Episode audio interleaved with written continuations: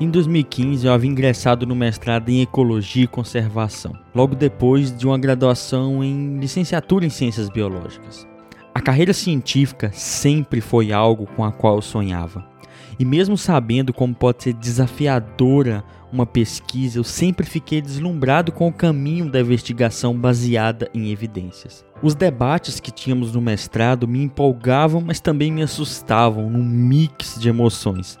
Falávamos sobre como os últimos trabalhos científicos sobre ecologia e conservação mostravam que nós, seres humanos, estamos mudando o mundo de maneiras inimagináveis e sobre como isso está condenando a qualidade de vida e o futuro da nossa e de outras espécies. Mas algo começou a se tornar recorrente, a sensação de que outras pessoas deveriam saber disso e poderiam saber disso.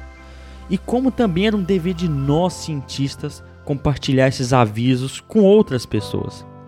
Era muito fácil falar entre nós pesquisadores sobre o caminho da pesquisa e seus resultados, mas o desafio maior se encontrava e ainda se encontra fora dos muros da universidade e dos centros de pesquisa.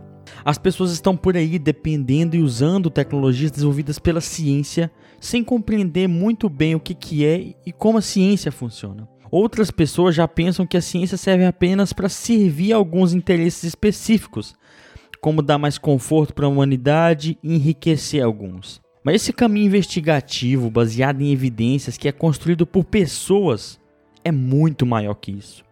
Pois se todo mundo soubesse disso, poderíamos tomar o rumo da ciência em nossas mãos, por um caminho que leve a humanidade para a longevidade com justiça social. Tudo isso realmente me entregava no mestrado. Ok, fazemos e debatemos ciência muito bem aqui entre nós cientistas, mas nós precisamos de mais.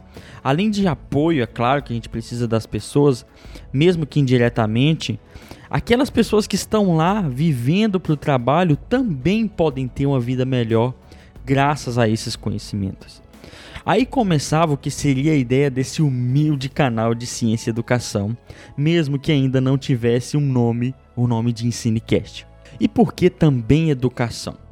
Porque aqui nós sabemos que, mesmo sendo muito importante, a divulgação científica não dá conta da tarefa toda da popularização da ciência no Brasil, principalmente comparada à importância da educação básica e superior.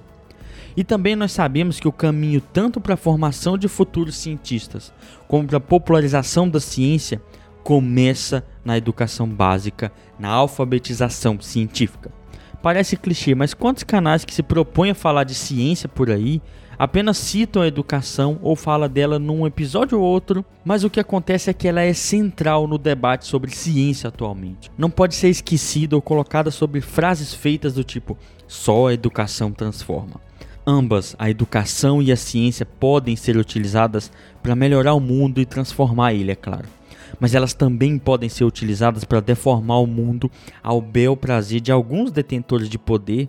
Por isso eu decidi um dia criar algum canal de divulgação científica. Mas fazer isso tudo sozinho pois para uma boa construção científica e educacional de qualidade, como eu sempre falo aqui, o diálogo e os diferentes pontos de vista baseados em evidências são essenciais. Foi por isso que eu convidei em 2019 outros dois professores e pesquisadores da Universidade Federal de Jataí para fazer parte desse projeto. Os professores Fernando e Cristiano, que vocês muito bem conhecem. Pessoas que fizeram e fazem parte da minha trajetória e que, como eu, são apaixonadas por educação e ciência como ferramentas de libertação e justiça social.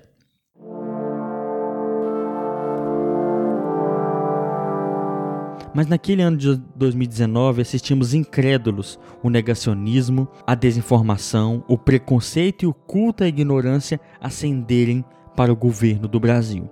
Já vimos de cortes severos na ciência, educação e meio ambiente, mas não imaginávamos o tamanho do abismo para qual caminhávamos. Fazer divulgação científica abordando esses temas era uma necessidade e um desafio e ainda é. E como se não pudesse piorar em 2020, enfrentamos uma pandemia com um presidente que teve apenas dois projetos de lei aprovado. Dentre eles, que foi a liberação de um medicamento ineficaz para o tratamento do câncer. Parece uma piada trágica, mas é isso que passamos no Brasil. A educação, sim, por um lado ela falhou, A ciência, por um lado, também falhou, e por isso nós buscamos meios de superar nossas falhas e buscar melhorar a partir dos erros. Felizmente, existem pessoas por aí que querem enfrentar isso. Foi por isso que no final de 2019 e no começo de 2020, esse podcast cresceu, com o ingresso da Eveline e depois do Marlon nesse humilde canal. Agora, além de um biólogo e dois licenciados em biologia, o Ensinecast também tinha dois licenciados em química igualmente apaixonados pela luta por uma educação de qualidade e uma ciência também de qualidade. Quem sabe no futuro esse podcast possa abrigar também um físico para fechar o time de ciências naturais, pelo menos. O Ensinecast está aqui para mostrar que existe muito mais coisa por trás da ciência do que parece. Tem interesse econômico, político, racismo, machismo, desigualdade social e outros diversos preconceitos. Ciência é feita por humanos e humanos erram, mas um dos grandes valores da ciência está na capacidade de reconhecer o erro como uma possibilidade de melhora. Precisamos combater a desinformação e o negacionismo, mas por outro lado, mostrar que a ciência e a educação por si só não são boas. Elas podem vir carregadas de interesses estrangeiros às necessidades do nosso país. Não é tão simples assim falar de ciência e educação na internet. São muitos os desafios para tocar esse canal e às vezes parece uma tarefa ingrata falar de assuntos tão complexos para diversos públicos com conhecimento de qualidade nisso tudo. Lidar com o ódio e preconceito das redes sociais, ser criativo em meio a tanto luta e tristeza dessa pandemia, correr e gritar no meio de uma multidão de desinformação na internet e esperar que alguém esteja do outro lado para nos escutar. Tudo isso é muito difícil. Toda semana roteirizar, gravar, editar, postar e divulgar cada episódio e ainda esperar que alguém aí do outro lado nos ouça e aqueça nossos corações mandando uma dúvida, uma crítica, um elogio, para sabermos se tem alguém por aí mesmo.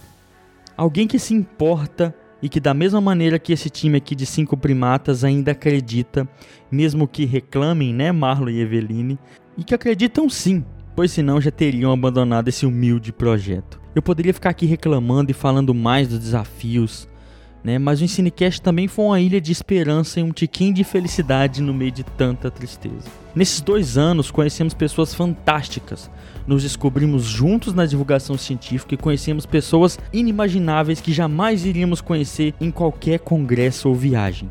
Viajamos por vários estados do Brasil ouvindo tantos conhecimentos. Ouvimos pessoas que têm algo para ensinar para um Brasil que precisa tanto aprender a ouvir e construir a sua identidade como um país. Conhecemos pessoas que juntas constroem conosco a humilde comunidade no WhatsApp do Ensinecast. Uma comunidade que tenta fugir dos padrões da internet em que tudo é raso e distante. A todas essas pessoas que de alguma maneira ajudaram a construir esse canal e que acima de tudo nos ensinaram tanto, obrigado. Vocês também são motivo para a gente voltar para cá a cada semana. Ciência e educação no Brasil é luta e nós aqui no Cinecast seguimos lutando. Dois anos são um grão de areia no oceano do conhecimento humano e na história da ciência, mas nós temos certeza que nós estamos fazendo a nossa parte.